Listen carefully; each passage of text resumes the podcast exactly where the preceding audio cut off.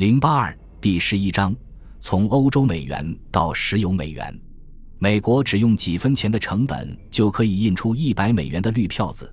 但是其他国家要投入人力、物力和资源来生产并提供一百美元的商品，美国就这样对全世界收着铸币税，如同中世纪的领主们所做的一样。巴里·埃森格林，美国经济学家。两次世界大战期间实行的金汇兑本位制，虽然已经离传统金本位相去甚远，但至少各国政府还是承诺要回到金本位，而且通过储备货币，两个国家之间的结算最终还是要归位到黄金。这可以说依然是某种程度上的固定汇率制。当然，说这是某种程度上的浮动汇率也一样正确。第二次世界大战之后，各国战后的财政窘境。使各国政府也只能接受金汇兑本位制。美国承诺三十五美元兑换一盎司黄金，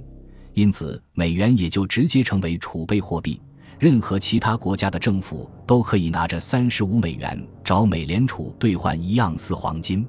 但事态并不像我们想象的那样，永远朝好的方向发展。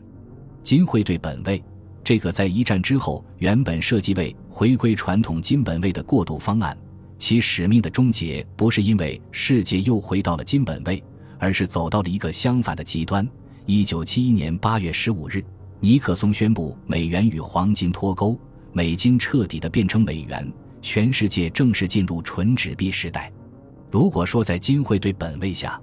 那个最终可以兑换黄金的货币就是世界储备货币，那么黄金就依旧是最终的储备资产。